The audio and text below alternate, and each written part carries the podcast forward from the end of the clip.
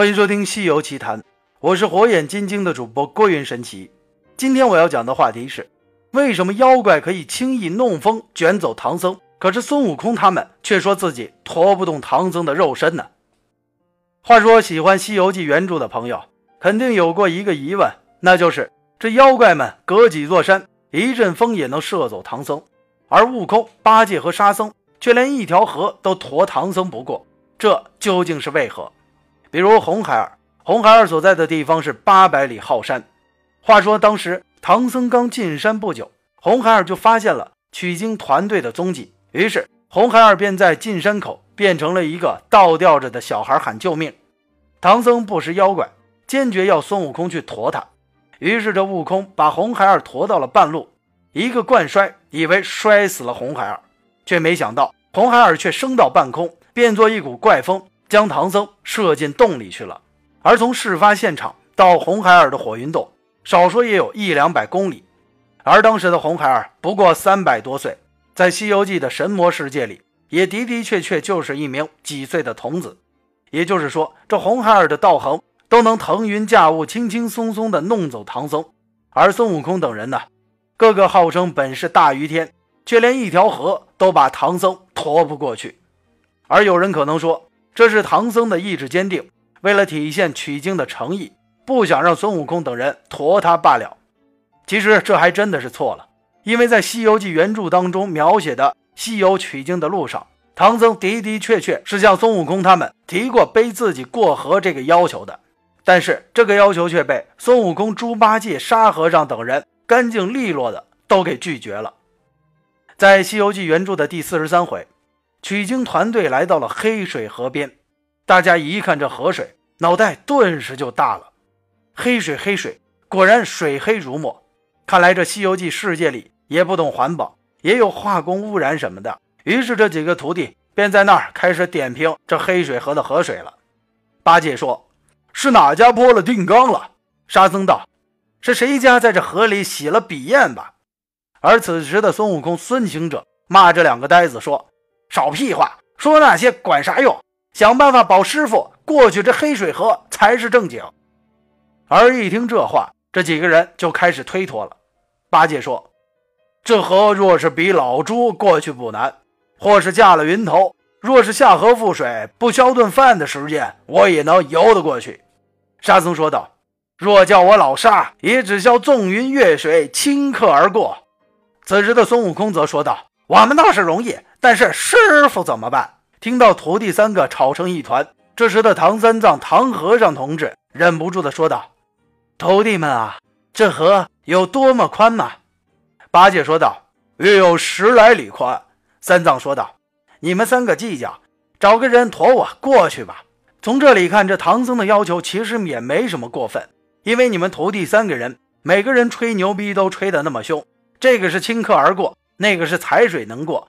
孙悟空随便架朵云也能过去，那你们这么厉害，把我这唐三藏、唐和尚整过去，那才是真的厉害。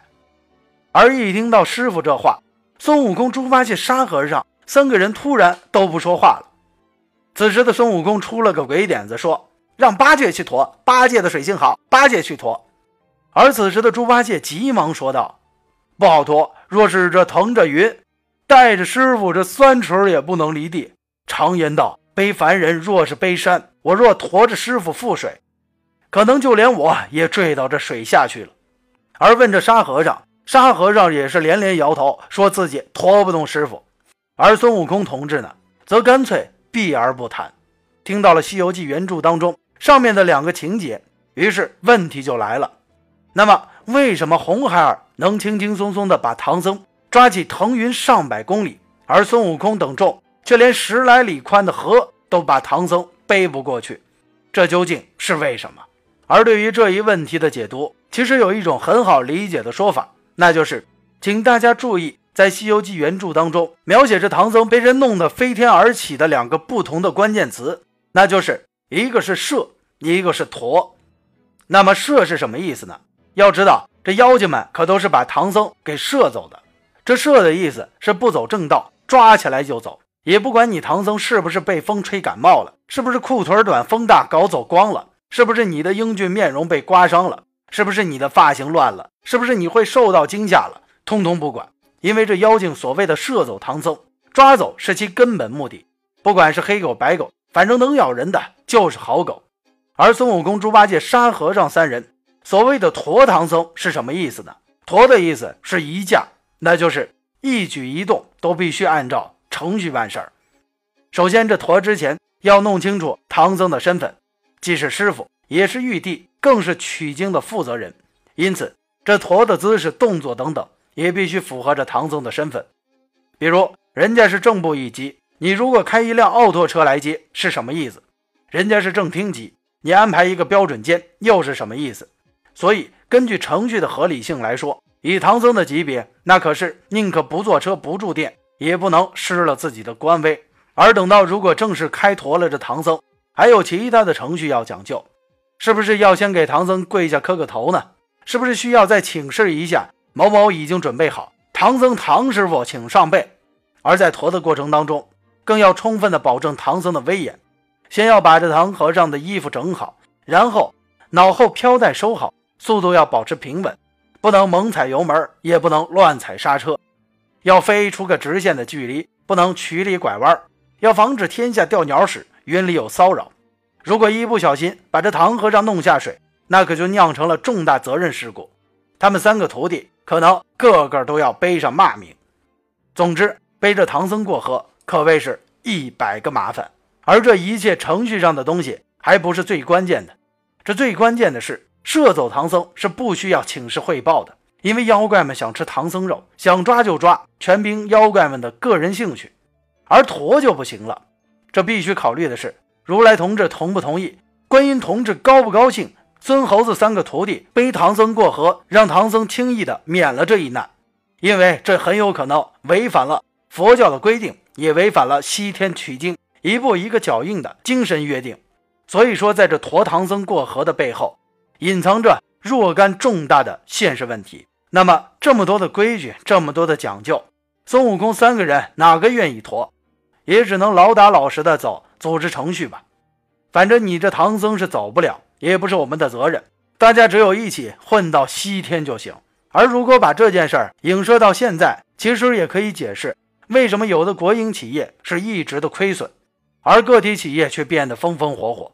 为什么政府机关办事效率低下，而私人组织却服务到家？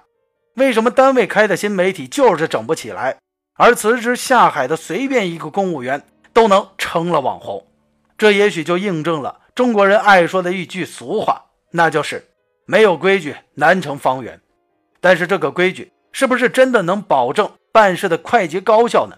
是不是能真正堵住各种漏洞？往往大家都是不会管的。他们考虑的更多的是这个规矩是哪儿制定的，不听这个规矩，是不是就是不给那些制定规则人的面子？而这也就导致了一朝天子一朝臣。所有的潜规则比那些明面上的规则还要多，而在有些国营企业和政府部门，明着的规矩都挂在墙上，但是精明的人可是不看这些明面上的规矩的，他们倾心学习和钻研的是那些在台面下的潜规则。我们再说回到这《西游记》，其实在这孙悟空刚跟着唐僧的时候，就严格的按照取经手册，只要是妖怪就一棒子打死，但是孙悟空却屡屡被念紧箍咒。于是后来，孙悟空终于整明白了，其实这观音唐僧手里还有一本西行之路的潜规则。于是这孙悟空再遇到妖怪，得先请示汇报，或者到西天天庭探一下这妖怪的身世背景。如果确认这妖怪是个草根屌丝，才能一棒打死。如果他们有后台，一定不能轻易把他们吊打致伤。而可惜的是，这现实当中的工作不像是西天取经之路。在潜规则之下也可以功德圆满，因为在现实当中，潜规则太多的单位早晚也会被潜规则拖死。正所谓讲究太多的人，永远也成不了大器。而这也许也是唐僧取经原计划是三年，结果整整花了十四年的原因吧。好了，今天的《西游奇谈》就先讲到这里。我是火眼金睛的主播郭云神奇。如果《西游奇谈》你还没听过瘾，可以在蜻蜓 FM 收听我的另两档音频节目《秘史奇谈》和《宋朝那些事儿》。好了，今天的《西游奇谈》就先讲到这里，我们下期的《西游奇谈》不见不散。阿浪。